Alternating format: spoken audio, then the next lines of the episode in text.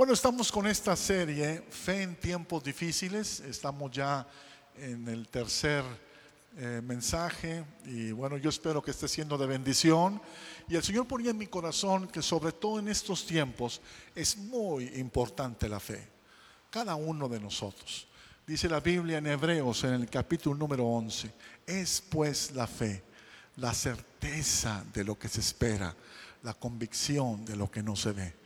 Pero cuántas veces no somos conmovidos en muchas ocasiones en nuestras vidas a causa de problemas, de situaciones que se nos vienen, ¿verdad? Y es lo que estamos hablando. La semana pasada, ¿recuerdan? Estuvimos hablando acerca de uno de los obstáculos de la fe, es la duda. Y hablamos sobre Tomás. Ese fue el tema que estuvimos eh, abordando el domingo pasado. Pero el día de hoy quiero compartir con ustedes un mensaje muy importante de la palabra de Dios. Y de veras, se los digo de todo corazón, qué bueno que estás aquí. Qué bueno que viniste esta mañana y los que están también conectados, eh, manténganse conectados porque sé que será de mucha bendición este mensaje de la palabra del Señor. Porque la palabra de Dios dice, muchos son los pensamientos en el corazón del hombre, mas el consejo de Jehová es el que permanece para siempre. Y vamos a estar hablando acerca de los pensamientos como uno de los obstáculos que puede estar afectando en nuestras vidas. A ver, di conmigo, fe en tiempos difíciles. Bueno, eso es lo que necesitamos. ¿Cómo es que podemos tener fe en tiempos complicados? Cuando está la bonanza, pues no es tan complicado, ¿verdad? Eh, no es tan difícil, pero cuando estamos en tiempos difíciles, ahí es cuando ocupamos de la fe. Cambia tu entorno, si quieres poner esa, cambia tu entorno cambiando tu mente. Si tú quieres cambiar tu entorno, si tú quieres cambiar la situación que estás viviendo, no vamos a esperar que cambie el mundo, no vamos a esperar que cambie el gobierno. Necesitamos cambiar cada uno de nosotros en lo personal. Y precisamente uno de los versículos que encontramos en la palabra de Dios en Génesis son de los primeros versículos, de las primeras intervenciones del Señor. Está en Génesis en el capítulo número 6, versículo 5. Dice así la palabra del Señor, y vio Jehová que la maldad de los hombres era mucha en la tierra y que el designio de los pensamientos del corazón de ellos era de continuo solamente el mal.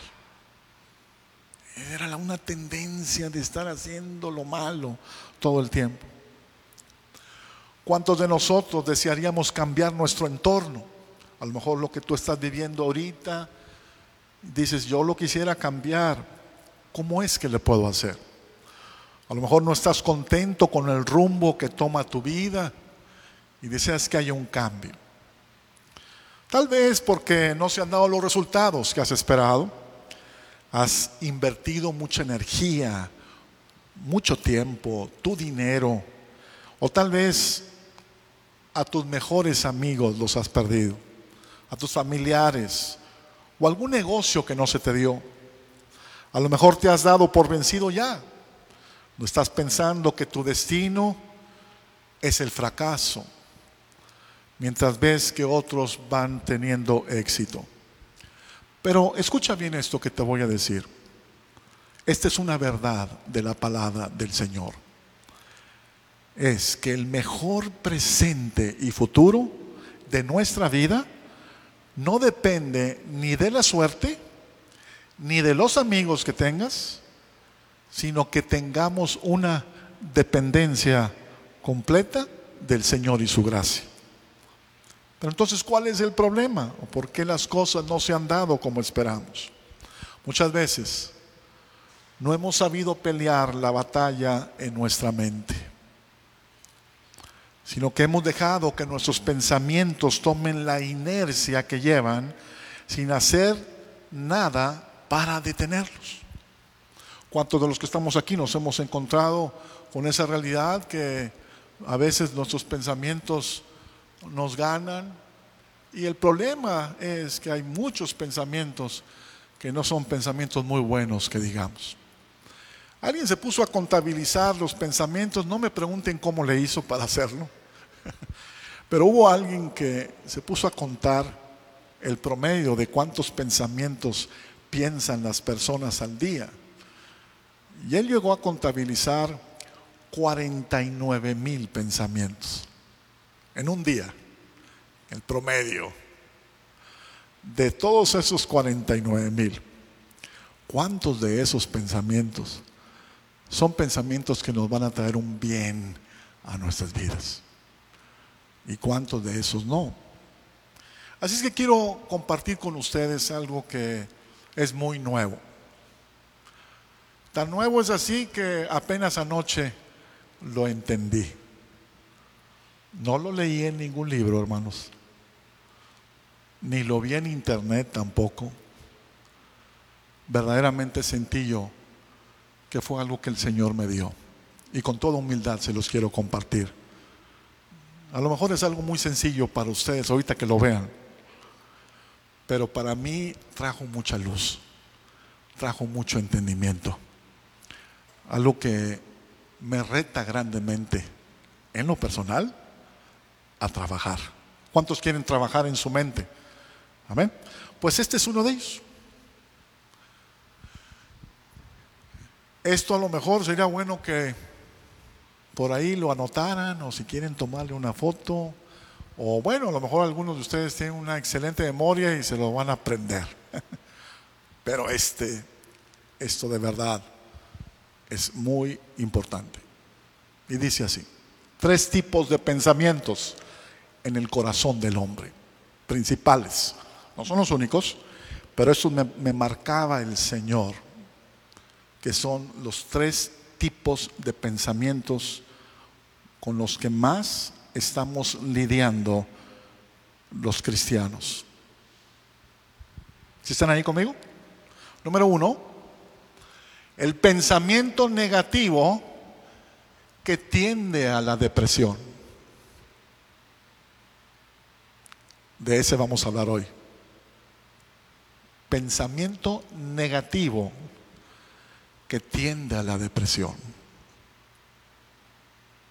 Número dos, el pensamiento malicioso que tiende a la destrucción.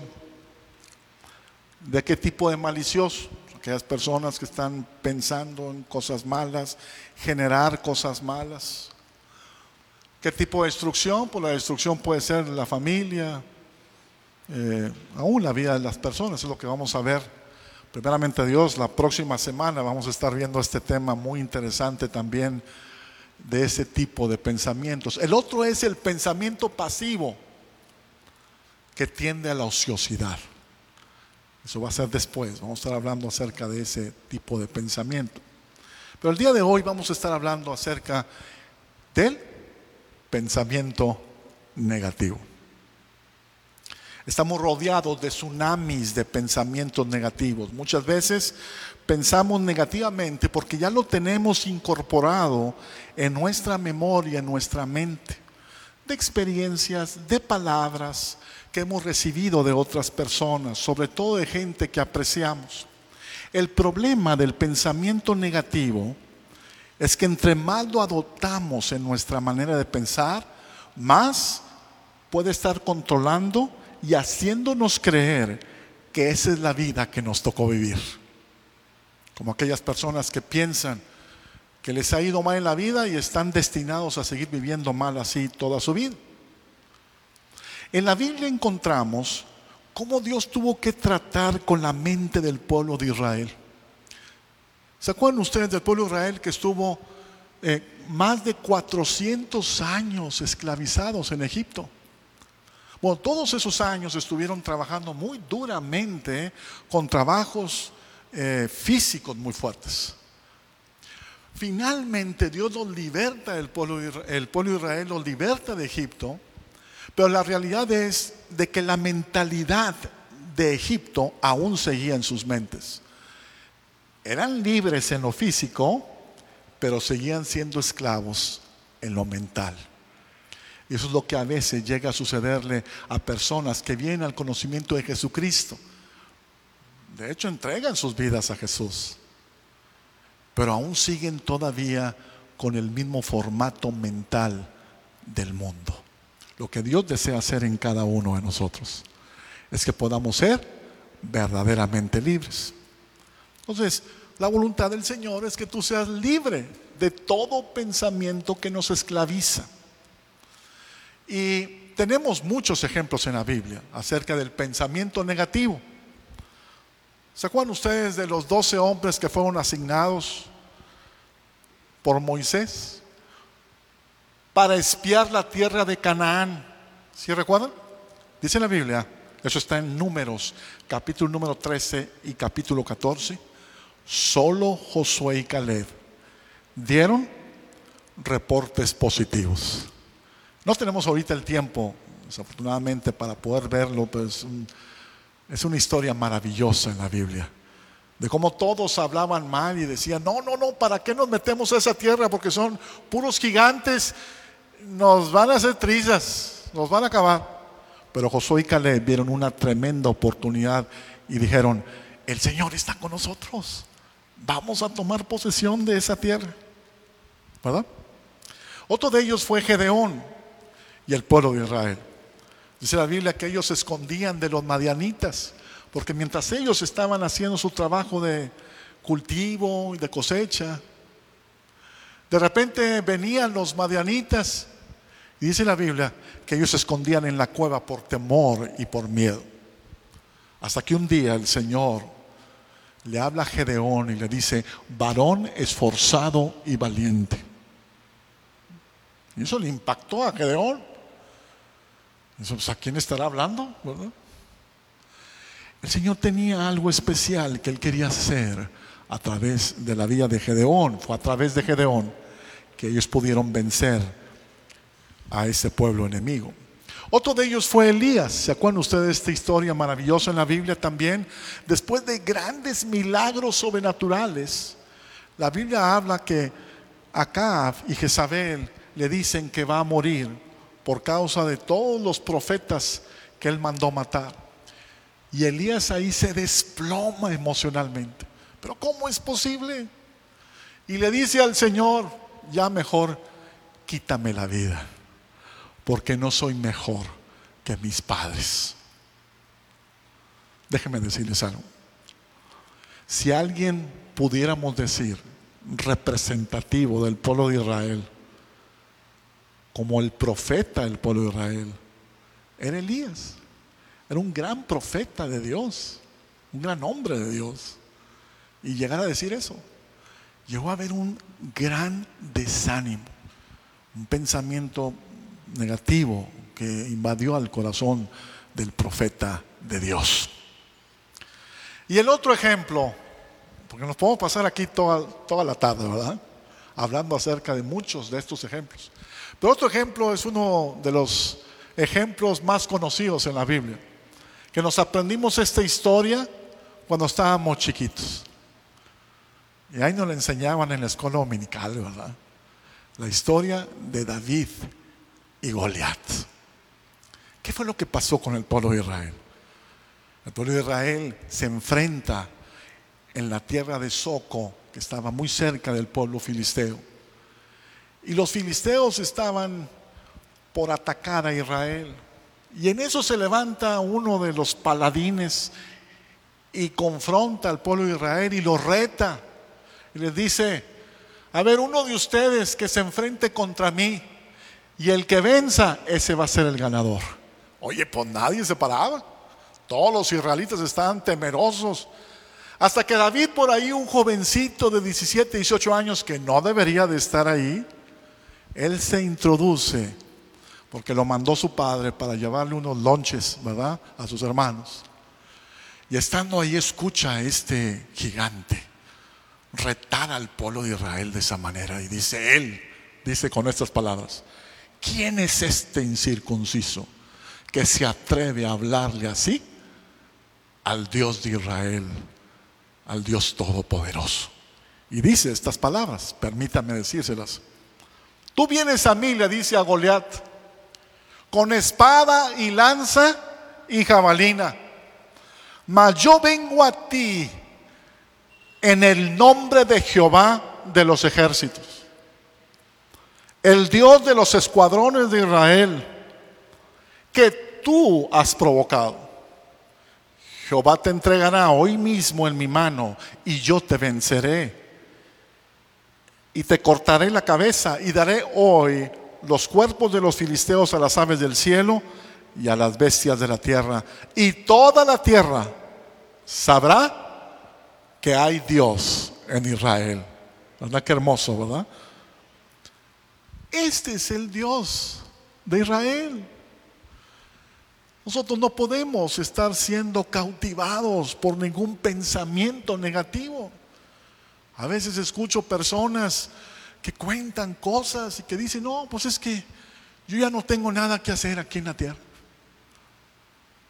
Me tocó precisamente esta semana pasada, no voy a entrar mucho a detalle, pero esta hermana, después de que me platica toda esa situación, me dice, hermano, es que yo ya no puedo. Estoy muy cansada. Es más, me dice así, con estas palabras, no les estoy exagerando. Me dice, yo creo que ya mi tiempo se cumplió aquí en la tierra. A ver, ¿cómo? A ver, hermana. Discúlpeme, ¿cuántos años tiene usted? Yo sé que no debe preguntarle uno a una mujer la edad, ¿verdad que no? Pero ahí era por cuestión profesional. Y que me dice ella, 52 años. 52 años y usted me está diciendo que ella dio lo que tenía que dar en esta tierra. Ay, disculpe, hermana, se lo dije así textualmente. Le dije, oiga, pues ya me amoló a mí, porque yo soy casi de su edad, soy dos años. Y déjeme decirle, con todo respeto, no se me ofenda, le dije, pero yo siento que apenas estoy empezando mi vida. Estoy empezando a vivir. Y no, así, tal cual le dije. Hermana, y le dije, que ahí me salió un poquito ahí este, la molestia, ¿no? Y lo coronado, yo creo me salió ahí, no sé. Hermana, le prohíbo que vuelva a decir eso. Porque usted tiene toda una vida por delante, los años que Dios le conceda, hermana, aquí en la tierra. Nada de que ya se acabó su tiempo. Ay, hermano, sí, tiene razón. Pues claro, tenemos que echarle ganas. Ese es el pensamiento negativo que a veces viene a nuestras vidas, que tenemos que tener mucho cuidado. ¿Sí están conmigo todavía? Yo sé que a ustedes no les ha pasado esto, ¿eh? Yo les estoy hablando de gente que viene aquí al centro de consejería. Amén. Sí, porque los veo ustedes con caritas de ángeles a todos, ¿verdad? Y los que están allá también en Facebook, también que nos están viendo. Pero a todos nos pasa, hermanos. Todos pasamos por situaciones de profundo desánimo, de pensamientos que vienen a nuestra vida a atacarnos. Entonces, algunas preguntas de reflexión, ahí están. ¿A dónde me llevarán estos pensamientos? ¿Me llevarán a donde quiero llegar? ¿Son bíblicos? ¿Me edifican? ¿Me destruyen? ¿Puedo compartir estos pensamientos con alguien más sin ninguna pena? La palabra del Señor dice en Proverbios capítulo número 23, porque cuál es su pensamiento en su corazón, tal es Él. Lo que tú estás pensando aquí en tu mente, eso es lo que eres, lo que dice la Biblia. Entonces la pregunta me voy rápido con esto porque es un material, les vuelvo a repetir, muy importante, muy, muy hermoso. Yo espero que todos lo podamos recibir en el Señor. Dice, ¿cómo se desarrolla el pensamiento negativo? Número uno es por lo que hemos escuchado desde la infancia. Desde que éramos niños, lo escuchábamos en nuestra casa y en todas partes. Decían tus amigos, ya llegó el gordo. ¿No te decían así? Ahí me decían, en aquel entonces, ya llegó Sergio el bailador. Los que se rieron son los que son de mi época, ¿verdad? Los que no se rieron es porque ni saben quién es esa canción, de dónde es esa canción. Luego, te comparaban en otros casos, ¿verdad? Con tu hermano mayor y te decían, nunca vas a llegar a ser como él. O el típico, eres la oveja negra de la familia. Todas esas cosas las escuchamos desde la infancia. Y muchas veces ese pensamiento negativo a veces viene a nuestras vidas y empezamos a creerlo. Y eso es algo que no debemos de permitirlo en nuestras vidas. Número dos, por eventos desagradables que hemos tenido y que recordamos. A lo, mejor fue por haber reprobado un año escolar o, o porque te cortó la novia. Yo conozco personas que, oye, lo cortó la novia en secundaria y de ese evento ya no se pudieron reponer.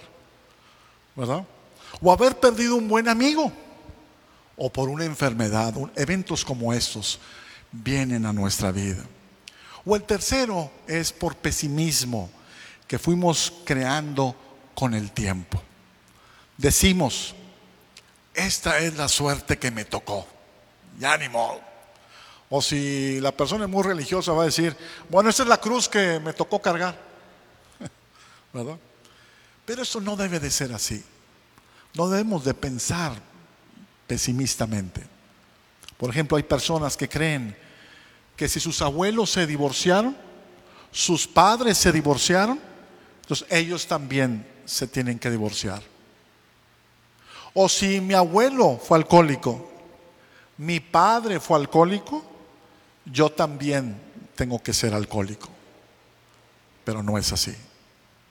Ese no es el patrón que Dios diseñó para cada uno de nosotros. ¿Por qué? Déjenme mostrarles, si me permiten, un enunciado que ha bendecido mucho mi vida. Y este dice así, es más, les voy a pedir de favor, si se pueden poner de pie para dar lectura. No sé si alcancen a verlo allá. ¿Sí se ve? Entonces, dice así este enunciado. Fíjate, porque a veces le preguntas a alguien, oye, ¿y tú quién eres? Bueno, yo soy Sergio Coronado. No, no te estoy preguntando tu nombre. ¿Quién eres tú? Y déjame decirte, esto es lo que tú y yo somos. ¿Si estás de acuerdo conmigo? Lo vamos a leer todos juntos. Dice, somos creación de Dios, diseñados para un plan específico y perfecto, único e irrepetible, y con el propósito de extender el reino de Dios aquí en la tierra con la promesa de la vida eterna. Qué hermoso, ¿verdad? ¿Sí? Puedes sentarte, hermano. Tú y yo somos creación de Dios. Dice la Biblia, de modo que somos hechura suya, creados en Cristo Jesús para buenas obras, las cuales Dios preparó de antemano para que anduviésemos en ellas. Tú y yo somos creación de Dios. ¿Le das gracias a Dios por la creación que Dios hizo de ti? ¿Verdad? ¿Cuántos le dan gracias a Dios por como Dios te creó? Que te hizo flaquito. Le das gracias a Dios que te hizo gordito, llenito de ojos azules como Dios te haya creado. Dios te creó con un propósito. Es para extender el reino de Dios. ¿Estamos de acuerdo? Entonces, ¿qué necesitamos hacer? Necesitamos renovar la mente. La mente, déjame decirte, tiende a viciarse. Esa es una de las características de la mente. Entonces nosotros necesitamos estar continuamente renovando nuestros pensamientos. El subdesarrollo está en la mente de Lawrence Harrison, dice que la cultura o determinado nivel de pensamiento es lo que hace que un pueblo prospere o un pueblo viva pobre. Fíjate bien, él afirma que la verdadera riqueza o pobreza de los pueblos está en su manera de pensar. Yo no sé qué es lo que sucede, Pero nada más cruzamos la frontera, allá en Estados Unidos, y ya no tiramos la basura por la ventana. No sé si les ha sucedido. Oye, nomás llegas aquí a, otra vez a México, no entras a Reynosa ah, y tiramos la basura por la ventana. La manera de pensar. No se va a olvidar un mundial de fútbol que estaba jugando México, no me acuerdo contra qué equipo era, pero sucedió que la red de la portería en Estados Unidos, era el mundial de Estados Unidos, la red se cayó, no sé si recuerdan ese incidente, se cayó la red, oye, y todos nos quedamos, todos se quedaron ahí, ¿y ahora qué va a pasar? ¿Qué va a pasar? En eso se para Sague, no se acuerdan de ese jugador de fútbol, se para Sague y así se, se, se ¿cómo se dice? Se sube ahí a la portería para querer arreglar ahí la red. Oye, a nivel mundial estaban haciendo todo eso, se estaba viendo. En eso llegan los técnicos ahí americanos y ¿saben qué fue lo que hicieron? Cambiaron toda la portería, la cambiaron así, en un ratito, por una portería nueva, con todo y red, por supuesto. No sé si me estoy explicando, la manera de pensar. Yo recuerdo cuando estaba en Estados Unidos estudiando, era un pueblito que se llamaba Wilmore, Kentucky. Y ahí era increíble porque los juguetes de los niños estaban ahí afuera en el patio, afuera en la calle. Ahí lo dejaban y pasaban meses, años y nadie los agarraba. Oye, aquí los dejas afuera un ratito y ya se desaparecen. Recuerdo una vez cuando fui a hacer ejercicio, esta, anécdota creo que ya le he contado en alguna otra ocasión, y estaba haciendo ejercicio y en eso unas jovencitas iban delante de mí eh, caminando, trotando, y se les cae un fajo de dólares. No eran cinco dólares, no eran diez dólares, era un fajo de dólares. Como que se habían ido a, no sé, a la casa de cambio a cambiar el dinero, ¿verdad? Y órale. No había nadie alrededor. Nadie me estaba viendo. Ellas ya iban adelante de mí. Y vino un pensamiento, Sergio. Es que Dios te quiere mucho. La tentación, ¿no? El pensamiento. Pero en eso pensé yo. Ese dinero no me pertenece a mí ese dinero, esas jóvenes a lo mejor lo trabajaron muy duro para poderlo obtener. Así es que ya no le pensé más. En ese momento les hablo, stay Se voltean las jovencitas y dicen, sí, dígame. Oye, lo que pasa es que vi yo que se le cayó este dinero. Y yo, ay, yo aquí queriendo retener el dinero, ¿no? Aquí está. Y yo, la chava estaba muchas gracias. Fue todo lo que me puedo decir. Pero se le vio en los ojos la admiración. Pero por dentro dije, gracias Señor. Porque a veces vienen pensamientos negativos, pensamientos contrarios a la voluntad. Tenemos que renovar la mente, cada uno de nosotros. Y quiero compartir con ustedes una historia maravillosa en la Biblia. Seguramente ustedes la han escuchado, está en Primero de Reyes, capítulo número 17. Y es la historia de Elías. Dios le habla a Elías y le dice, vete a Zarepta de Sidón, porque hay una mujer, va a ser, una mujer viuda, va a ser la que te va a alimentar. Entonces Elías obedece al Señor y va con esta mujer y le dice, mujer, eh, quiero que me hagas una torta, por favor. Mejor, torta de harina, no sé, a lo mejor él esperaba como las del chavo, una torta del chavo por ahí, ¿no? Algo así. Bueno, esta mujer le dice, con todo gusto le pudiera hacer esa torta, pero no me es posible porque ya me queda muy poca harina, dice, y muy poco aceite. Y esta poca harina y este poco aceite lo iba a cocer para hacer un pan y para comerlo con mi hijo, porque a causa del hambre que hay aquí en la región, ya no tengo más para vivir. Y vamos a comer para dejarnos morir. Y le dice el profeta, mujer, haga lo que le digo, prepare esa torta, pero me la va a, me la va a dar a mí primero. Y luego usted va a comer y su hijo. Y va a ver lo que va a pasar. Y así sucedió. Esta mujer le prepara con lo poquito que tenía de harina y con lo poquito que tenía de aceite. Prepara esa torta del chavo y se la da al profeta de Dios. Y el profeta se la come. Pero el milagro del Señor, lo que dice ahí en ese pasaje en Reyes, es que comió él, comió su hijo, comió la mujer y siguieron comiendo. Y la, arena, y la harina, dice la Biblia, no escaseó, ni el aceite faltó por mucho tiempo, porque la palabra del profeta lo había dicho. ¿Si estás ahí conmigo?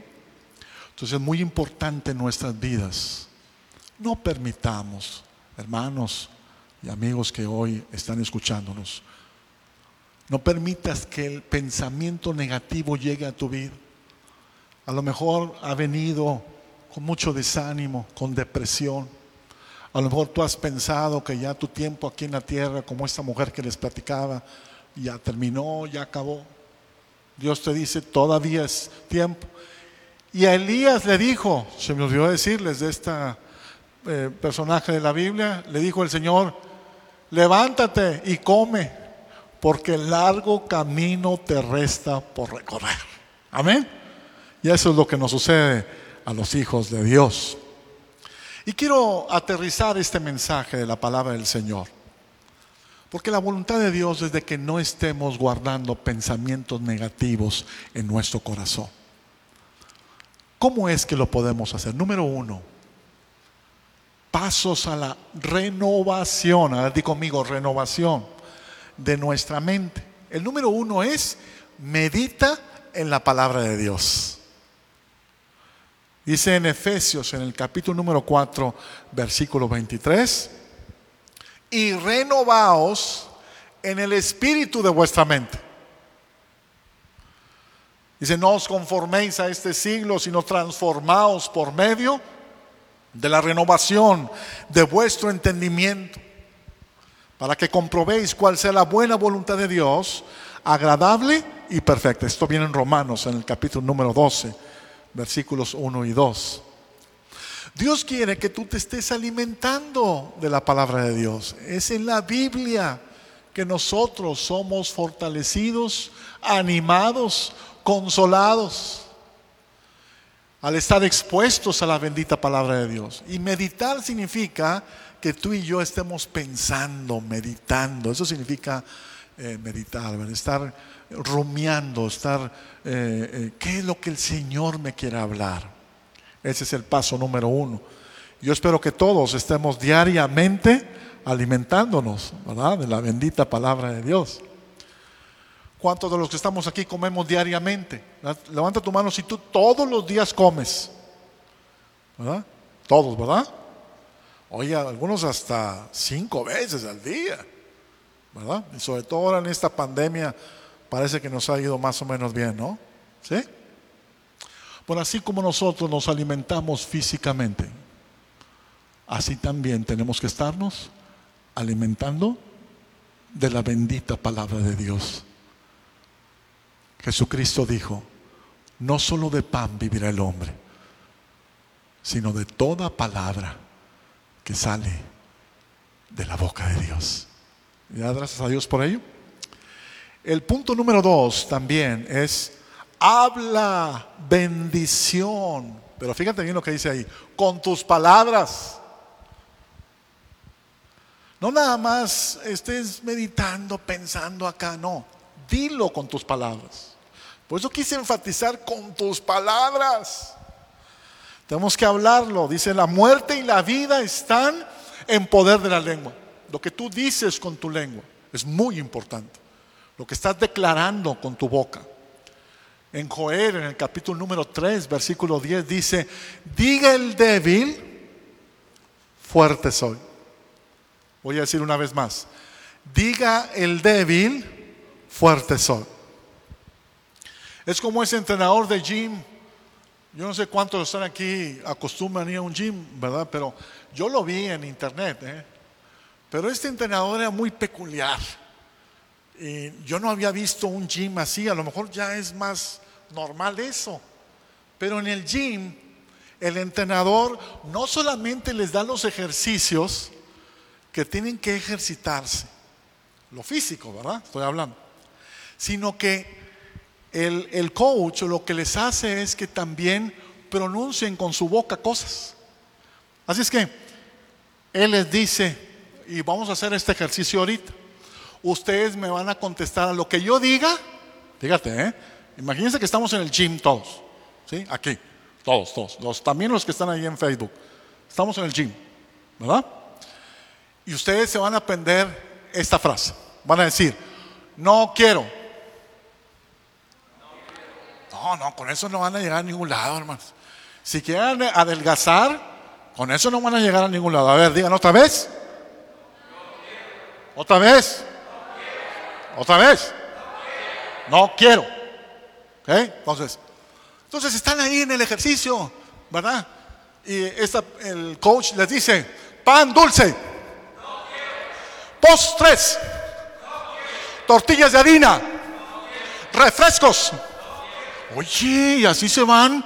Sea, que no es nada más el ejercicio físico, sino que es también el ejercicio mental. Sí, porque oye, después del gimnasio, pues como que se, se antoja, ¿verdad? Y luego más y pasas ahí por una panadería. Ay, Jesucristo, ¿cómo le haces con el pan dulce? Yo no sé si ustedes tengan problemas con el pan dulce o no, pero yo sí lo tengo. Si de repente veo por ahí alguna concha sabrosa, ay, bendito sea el Señor. ¿Sí estamos de acuerdo? Entonces, tenemos que declarar bendición en nuestras vidas. Diga el débil que fuerte soy. Si tú vas a estar en el ejercicio y estás ahí ejercitándote, di, soy un hijo de Dios. ¿verdad? El Señor está conmigo. Él no me va a dejar. Y tenemos que estar pronunciando continuamente la bendita palabra de Dios. ¿Cuántos creen esto, verdad? Que es muy importante en nuestras vidas. Tenemos que hablar bendición. Y dice aquí en Romanos 4:17, llamar las cosas que no son como si fuesen. A lo mejor tú dices, pues es que ¿por qué voy a estar diciendo cosas que no son? Porque voy a declarar cosas que no son ciertas. Esa es precisamente la fe de lo que estamos hablando. Tú tienes que hablarlo, decirlo. Señor, soy bendecido por ti. Tú estás conmigo. No tengo por qué temer. No tengo miedo porque estás conmigo. Tú eres mi defensor. Y en todo momento tenemos que estar hablando esta palabra. ¿Estamos de acuerdo? Y el otro punto, el cuarto punto que quiero dejarles en su mente y en su corazón es, pídele ayuda al Espíritu Santo. Si quieres pasar a la otra filmina, por favor. Pídele ayuda al Espíritu Santo. Déjame decirte, eso es muy importante. No es posible poder vivir esta vida por nosotros mismos. Aunque a veces nos queremos sentir muy fuertes, ¿verdad? A veces queremos aparentar que no pasa nada. Pero ¿cuántos de nosotros nos ha pasado, nos ha sucedido que nos quebramos? Que nos desplomamos. que lloramos. Y nos sentimos tristes también. Pero es precisamente la función, escúchame bien, que tiene el bendito Espíritu Santo de consolarnos, de ayudarnos, que cuando estás solo, Él viene y te fortalece, y te consuela, y te ayuda, y te indica el camino a donde tienes que seguir. Te da gracias a Dios por el bendito Espíritu Santo. Entonces, ¿qué tenemos que hacer? Perseverar en el Señor. Hay un versículo maravilloso que está en Isaías que dice, tú guardarás en completa paz aquel cuyo pensamiento en ti persevera, porque en ti ha confiado. Qué hermoso versículo. ¿Y qué significa que perseveremos en el pensamiento? Significa es estar de continuo. Sí van a venir de repente pensamientos hasta te van a avergonzar, pensamientos que no están bien, pensamientos que no glorifican a Dios. Pero tú tienes que seguir pensando en otras cosas, continuamente. Es como, por ejemplo, ¿cuántos estamos aquí hemos visto a una rata que esté chupando una flor? ¿Alguien de ustedes ha visto una rata que esté chupando una flor? No, por lo general una rata está merodeando en la basura. Ahí es donde vas a encontrar la rata. Las flores son las mariposas las que chupan las flores. Tú no vas a ver una mariposa chupando una basura. ¿Ya me expliqué? Es muy importante en nuestras vidas que tú estés siempre perseverando en el pensamiento de Cristo, en la palabra de Dios. Si tú perseveras en la palabra, las cosas del Señor y su presencia van a estar siempre atrayéndose a ti. Pero si tú nada más estás chupando pura basura, y disculpen esta expresión, estás chupando pura basura, ¿de dónde hermanos? ¿De dónde se chupa la basura? Este es un buen lugar para chupar basura. Si tú chupas basura de aquí, si tú chupas basura de tus amigos, en las conversaciones con tus amigos, que no, no edifican, no te llevan a ningún lado, son conversaciones vanas. Si estás chupando eso de la televisión, ¿qué chupas de la televisión por lo general? Pura basura. Y si tú sigues chupando y chupando todo eso, las consecuencias va a ser que la maldad te va a consumir, tarde que temprano. Más temprano que tarde, más bien. Pero si tú estás alimentándote del Señor y su palabra, nunca te va a faltar jamás su bendición. Ponte de pie, hermano. Quisiera que pudiéramos hacer una oración, cada uno de nosotros, ¿verdad? En lo personal. Todos a veces nos llenamos de mucha basura. A veces no lo podemos evitar, ¿verdad? No se puede evitar muchas veces. Pero eso es lo que el Señor quiere hacer en nuestras vidas. Y es que te invito, querido hermano, a que tú hagas una oración y le pidas ahí al Señor, Señor, lléname de tu espíritu, que tanto necesito. Ahí abre tu corazón a Él y díselo. Díselo con tus propias palabras.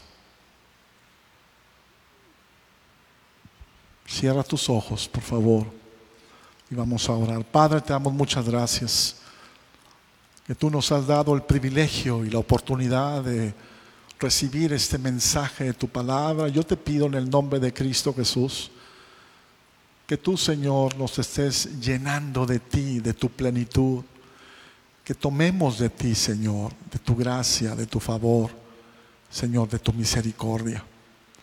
Cuánto te pido por cada uno de mis hermanos hoy aquí. Que tú traigas tu bendición y tu gracia a nuestras vidas.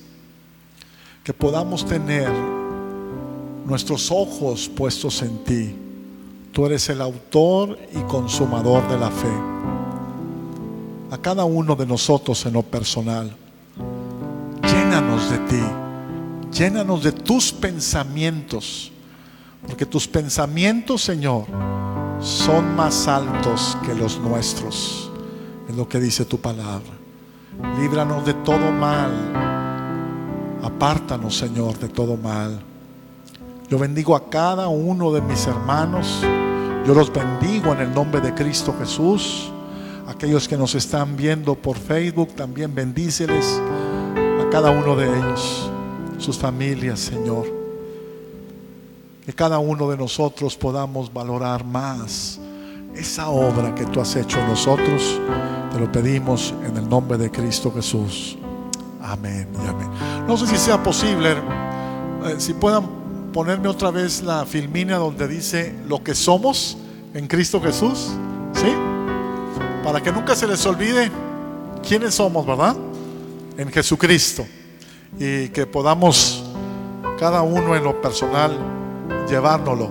No sé si lo puedan ver de ahí. Dice, somos creación de Dios, diseñados para un plan específico y perfecto, único e irrepetible, y con el propósito de extender el reino de Dios aquí en la tierra, con la promesa de la vida eterna. Amén. Y ahora, mis amados hermanos, que la bendición del Omnipotente, la gracia y favor de nuestro Señor y Salvador Jesucristo y la comunión con el Espíritu Santo sea sobre cada uno de ustedes, sobre sus familias y sobre todo el pueblo de Dios, ahora y siempre. Amén.